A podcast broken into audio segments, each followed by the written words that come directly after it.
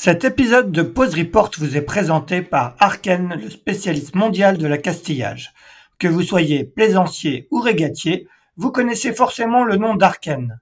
Depuis plus de 50 ans, l'entreprise américaine équipe en poulies, chariots, winch, systèmes hydrauliques et accastillage, bateaux de croisière et voiliers de compétition, naviguant sur les plus prestigieuses épreuves de la Coupe de l'América Asia Ocean Race en passant par le Vendée Globe ou les Jeux Olympiques.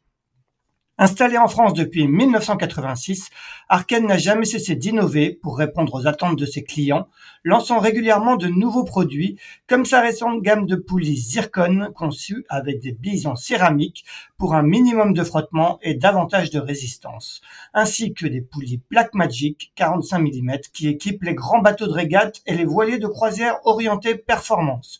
Autant de produits que vous pouvez retrouver sur le site www.arken.fr.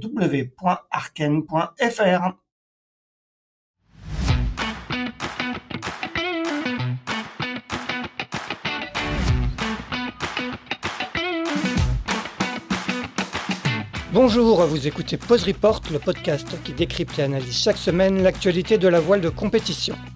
Pause Report est produit par Tip Shaft, le média des professionnels et des passionnés de voile de compétition. Tip Shaft, ce sont deux newsletters hebdomadaires en français et en anglais, des podcasts, des formations, un studio de production de contenu, une plateforme de vidéo à la demande Sailors, ainsi qu'un festival du film que vous pouvez retrouver sur tipenshaft.com. Je suis Axel Capron et je vous souhaite la bienvenue dans Pause Report. Bonjour à tous et bienvenue dans ce 138e épisode de Pause Report, le podcast hebdomadaire de Tip Shaft qui explique, décortique, décrypte et analyse l'actualité de la voile de compétition sous toutes ses coutures en compagnie des meilleurs experts. Nous sommes le mardi 31 octobre, il est 11h05 exactement, et nous allons bien évidemment évoquer la Transat Jacques Vabre Normandie-Le Havre et notamment le scénario assez inhabituel des premiers jours de course. Pour nous en parler aujourd'hui, deux marins et directeurs de course. Le premier a notamment officié sur le Vendée Globe et la Route du Rhum. Il a participé à deux reprises à la Transat Jacques Vabre en 1999 avec la Lourou Kérol et en 2001 avec Jean Le Cam. Il s'agit bien évidemment de Jacques Carès, qui est du côté de la Berbrac. Salut Jacques. Bonjour Axel. Le second a quant à lui également participé à, deux reprises à cette route du café en 2007 avec le même Jean Le Cam et en 2019 en IMOCA avec Manu Cousin. Il a été un pilier du circuit Figaro et officie également comme directeur de course, entre autres des 24 heures ultimes.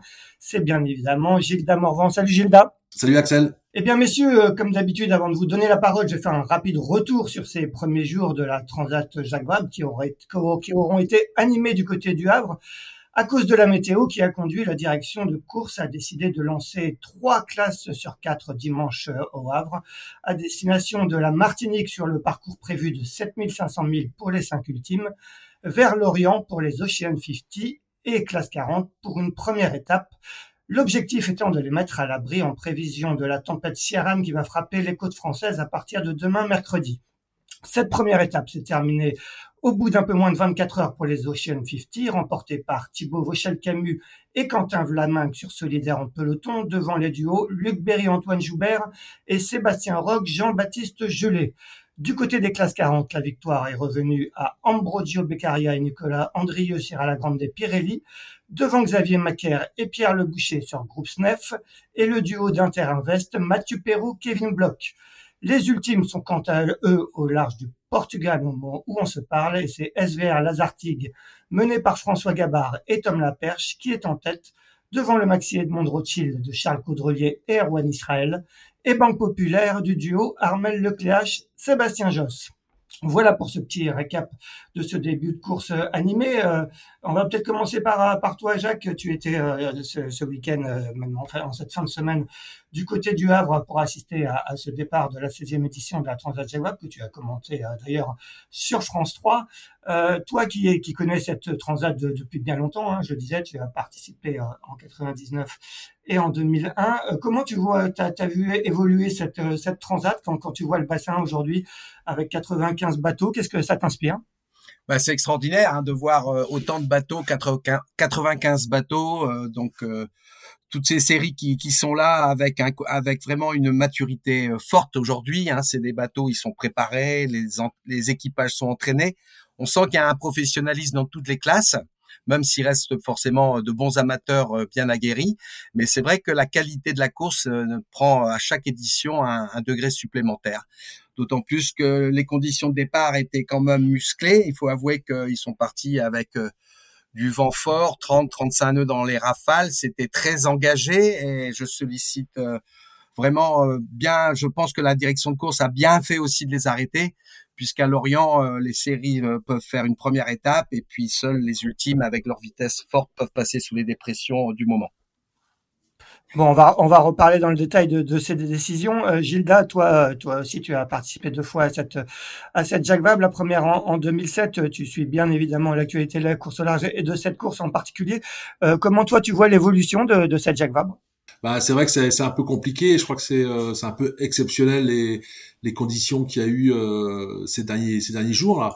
On a eu quand même des passages de dépression successives, dont certaines qui sont plus fortes que d'autres.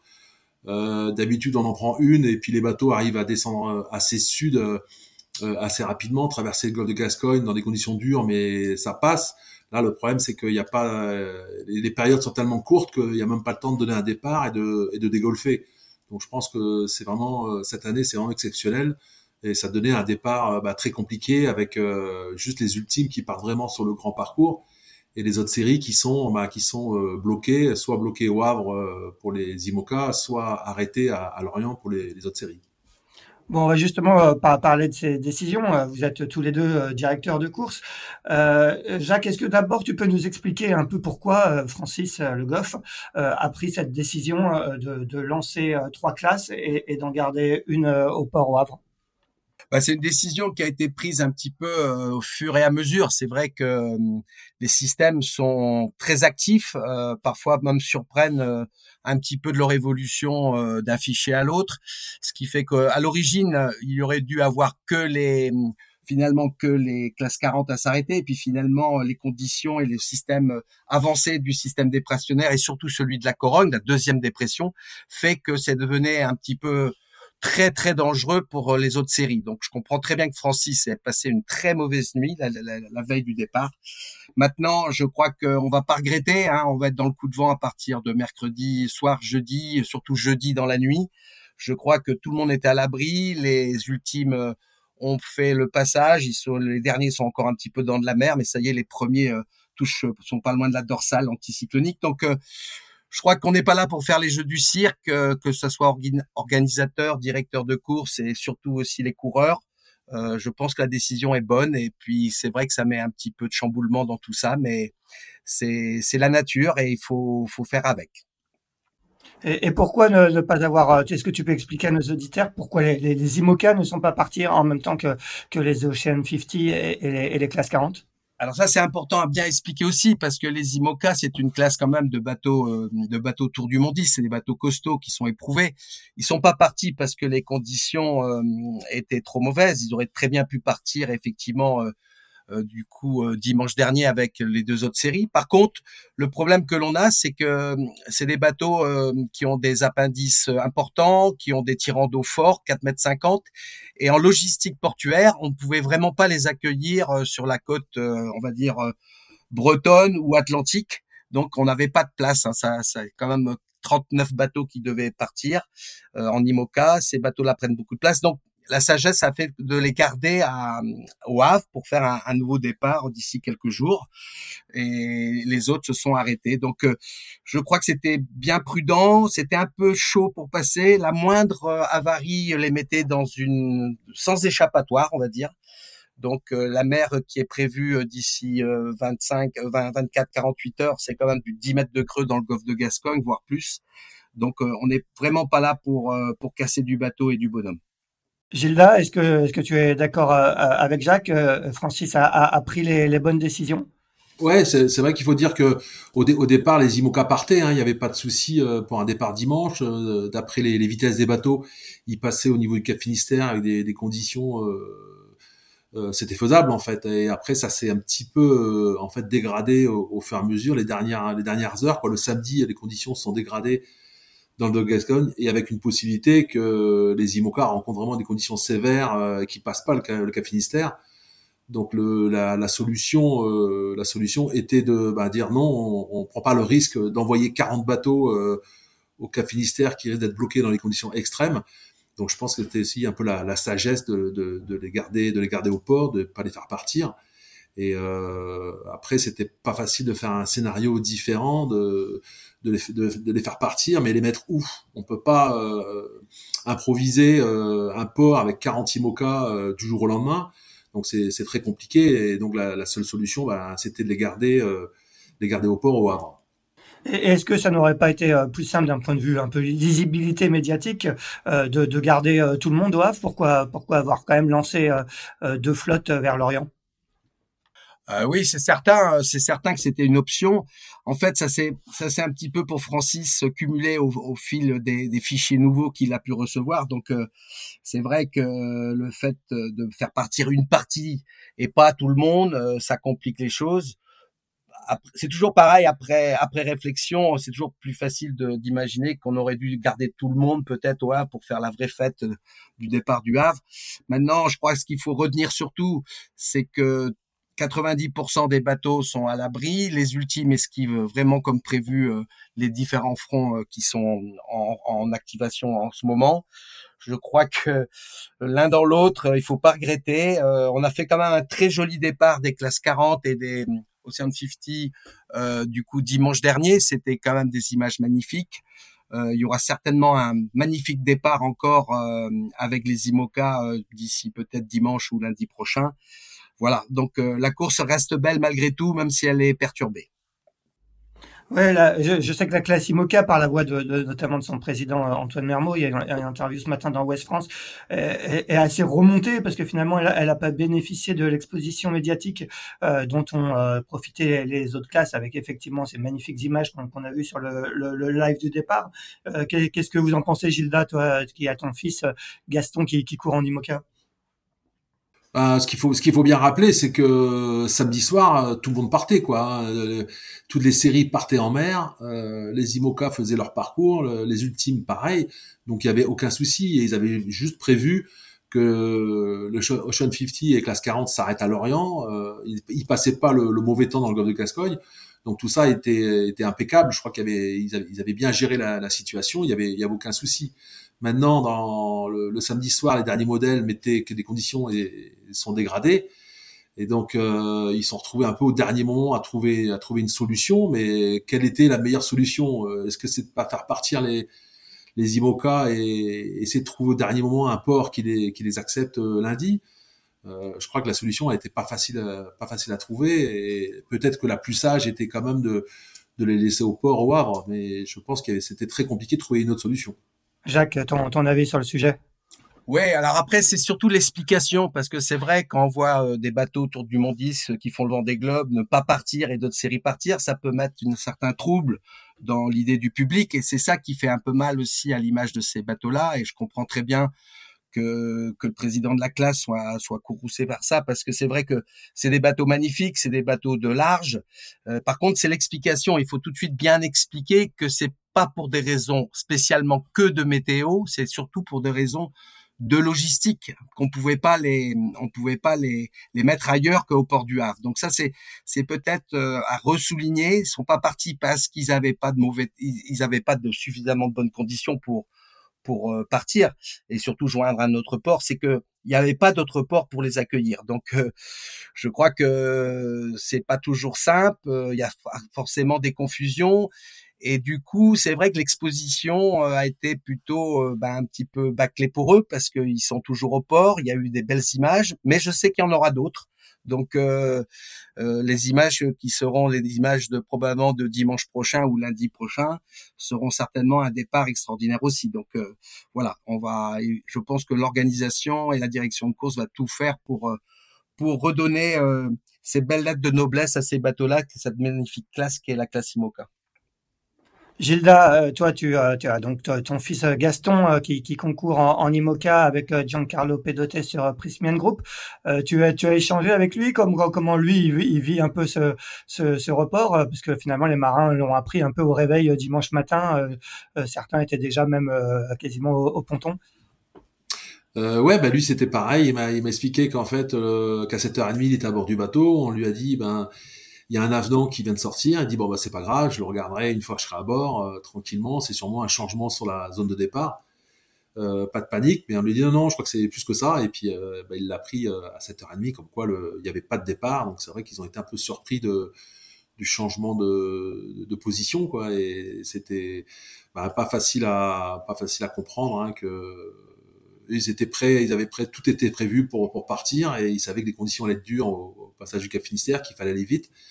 Mais bon, après, ils l'ont accepté comme, comme tout le monde, euh, c'est de, bah, tant pis, de, de, ranger les bateaux au mieux pour, le, pour la tempête de mercredi.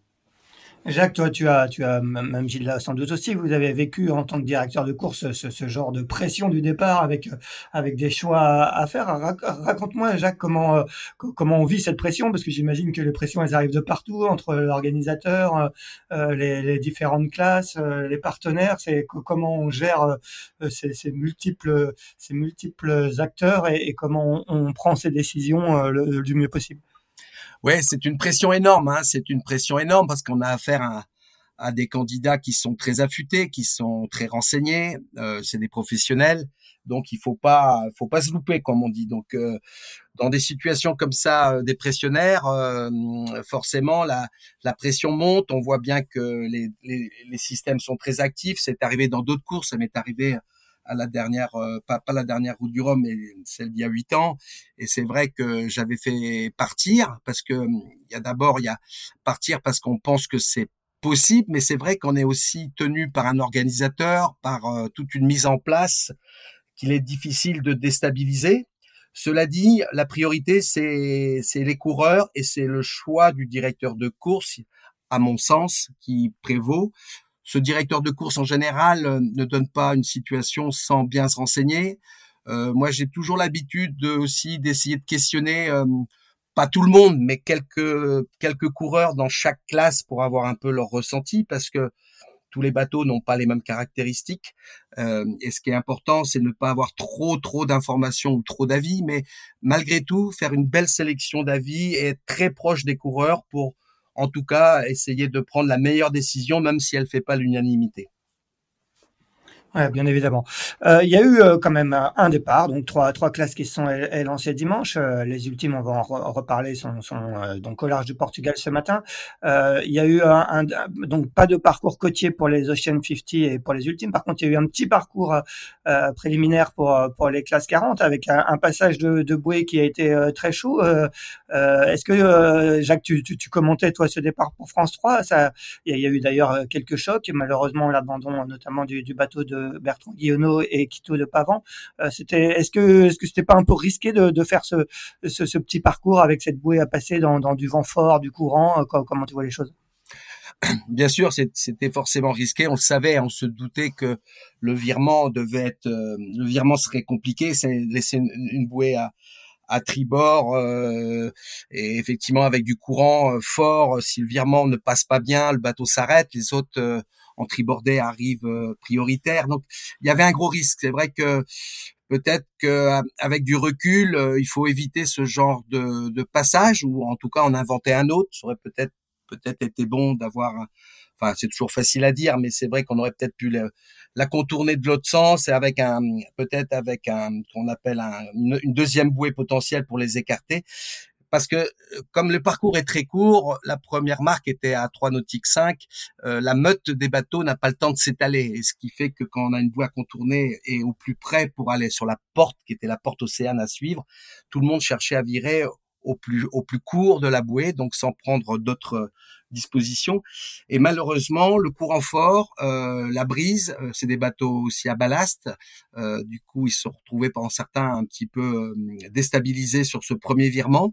Et malheureusement, ça, ça a occasionné quelques contacts, voire euh, malheureusement aussi l'abandon officiel aujourd'hui de, de, de Quito de Pavon, qui connaît très bien cette course. C'est forcément regrettable.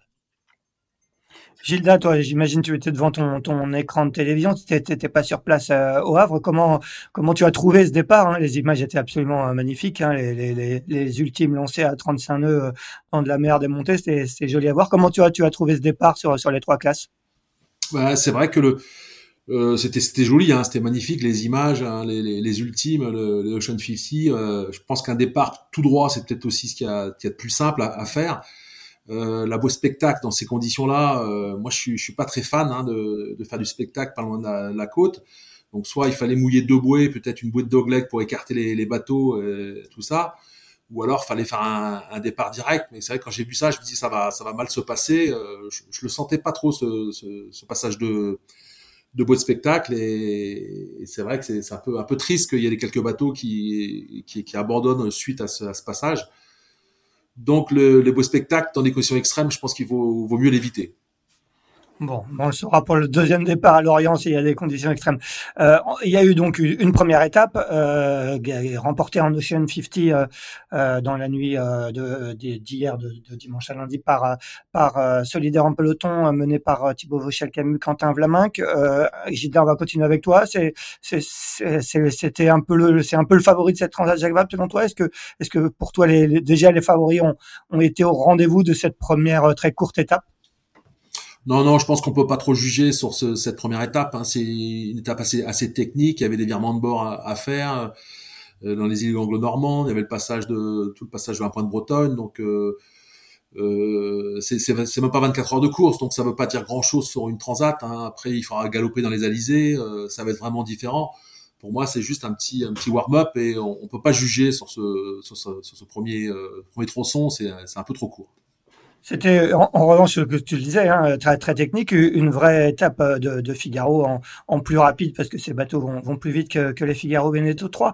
Euh, Jacques, euh, j'imagine que tu as quand même regardé aussi les, les, trajectoires des bateaux, notamment en classe 40 où, où il y a eu un peu de, de certains qui ont qui ont fait les rases cailloux. Tu connais bien le coin. Euh, euh et finalement la victoire d'Ala Grande Pirelli de, du duo en, en Brogio Beccaria, Nicolas Andrieux. On a pour le coup, ils, ils, ont fait quasiment toute l'étape en tête. Comment tu as vu un peu leur, leur trajectoire? Ah bah oui, j'étais admiratif. Hein. C'est vrai que ça soit les, les classes 40 ou les Ocean 50. D'abord, la préparation des bateaux me semble bonne parce que les Ocean 50, ils arrivent tous à Lorient sans, sans problème euh, important. Et les classes 40, ils ont fait aussi une course de, comment on peut appeler, une étape de, de Figaro presque. C'était vraiment une course au corps à corps, mano à mano. Euh, il faut souligner, c'est vrai, cette belle performance qui a été leader tout, tout le temps euh, de, de, notre Italien Ambroglio Beccaria et Nicolas Andrieux. Ils ont fait une course magnifique avec un contournement euh, forcément de la Bretagne qui est pas simple, d'autant plus qu'il y avait des courants de marée très forts. On était sur des coefficients de 104, ce qui est important. Donc forcément, le rat blanchard a passé, le chenal du four, euh, dans les anglo-normandes, beaucoup de courants également une multitude de manœuvres pour euh, je crois qu'ils ont ils ont fini au portant pour venir sur l'Orient. Donc il a fallu euh, s'engager beaucoup sur les manœuvres. Euh, notre ami notre ami italien lui qui n'a pas d'été enrouleur principal devant bah il a certainement été amené à, à faire des manœuvres certainement lourdes puisqu'il a des phoques, il a un, un génois endraillé devant, donc c'est plus compliqué pour lui.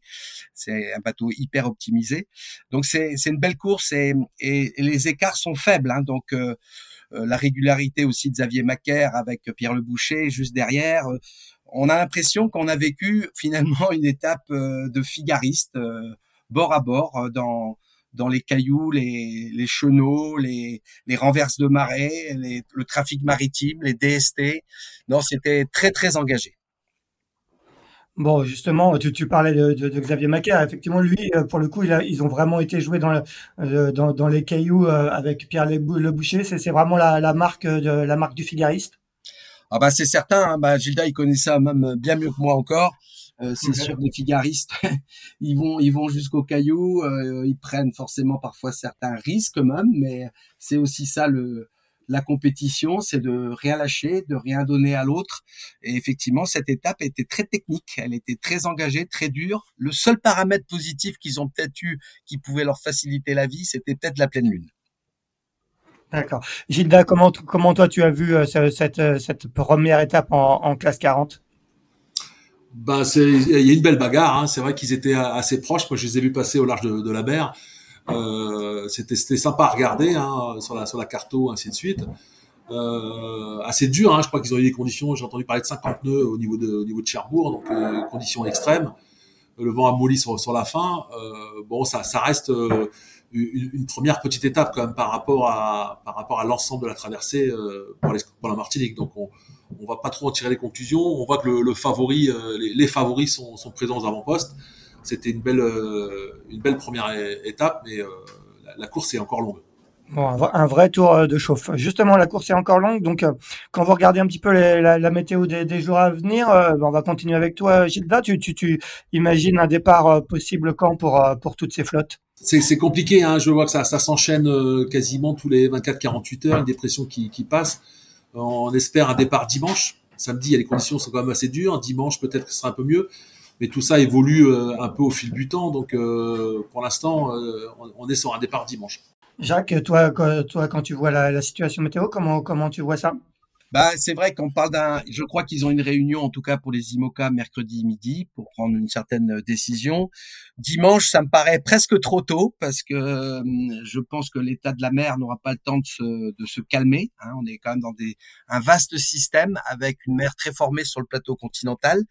Euh, donc le dimanche, euh, bah il y a rien de trop pour partir. Enfin c'est, ça sera certainement des conditions encore de mer fortes hum, et et j'ai un peu peur que parfois il faut pas non plus se dire qu'il faut gagner coûte que coûte 24 heures. Il faut peut-être être un peu plus sage tant qu'à l'avoir été et de partir dans des conditions euh, bien plus clémentes parce que la mer se calme pas du pas aussi vite que le vent.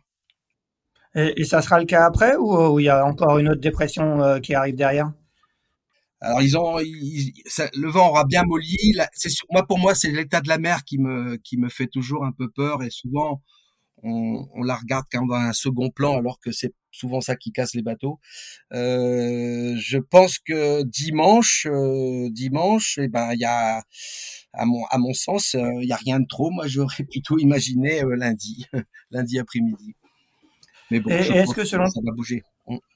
Est-ce que selon toi, c'est envisageable d'avoir trois départs séparés euh, Par exemple, on lance les Ocean 50 à un moment, les classes 40 un autre, et, les IMOCA au Havre à un autre moment? C'est possible? C'est un scénario possible?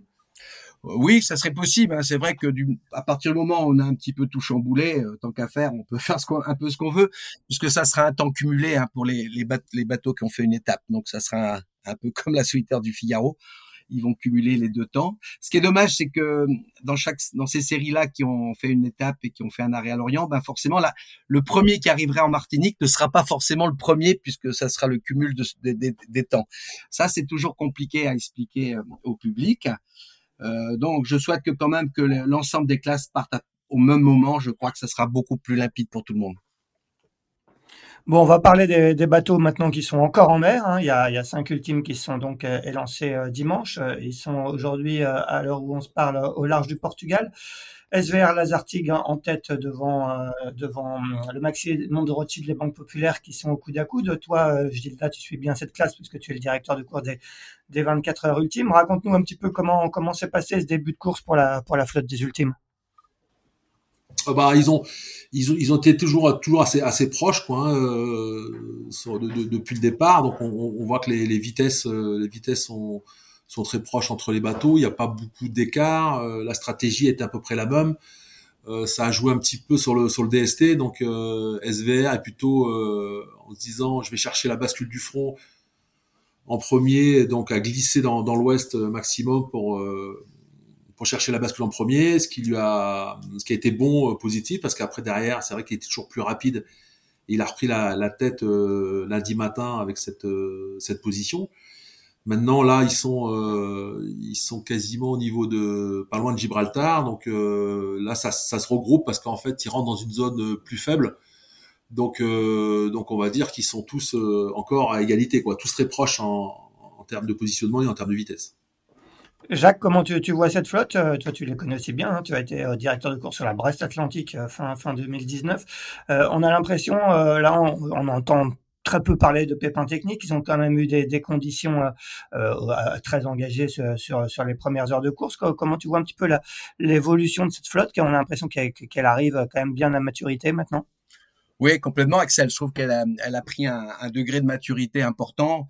Euh, les conditions étaient quand même engagées hein, sur tout ce démanchage. C'était compliqué, c'était tactique, c'était entre les îles Jersey, Guernesey, il y avait beaucoup de manœuvres et on se rend compte que quand même ces, ces bateaux-là, bah, ils, même c'est en équipage réduit, c'est à deux, euh, bah, les gars, ils s'en sortent très bien. Ils font des, des, belles trajectoires, ils vont très vite tout le temps.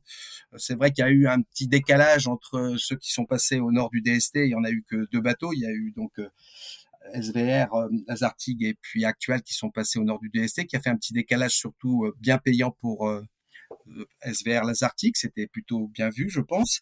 Maintenant, comme dit Gilda, il n'y a rien de fait. Ils vont rentrer dans la dorsale anticyclonique, ça va ralentir pour tout le monde.